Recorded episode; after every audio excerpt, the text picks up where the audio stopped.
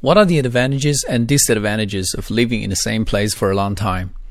Living in the same place for a long time, a person can get totally accustomed to it. He doesn't need to spend time socializing with his new neighbors, nor he has to explore the neighborhood to discover the facilities which cater to his personal needs so that he could concentrate on the important things in his life, such as work and study. The dark side of the moon, however, is that it makes people increasingly dependent on his familiar environment. If he has to live in other places for a long time because of his work, which happens a lot, he might not be able to take the challenge. To be honest, as a global citizen, a cosmopolitan, I think people nowadays should overcome this kind of dependence and be ready for all kinds of challenges in their lives.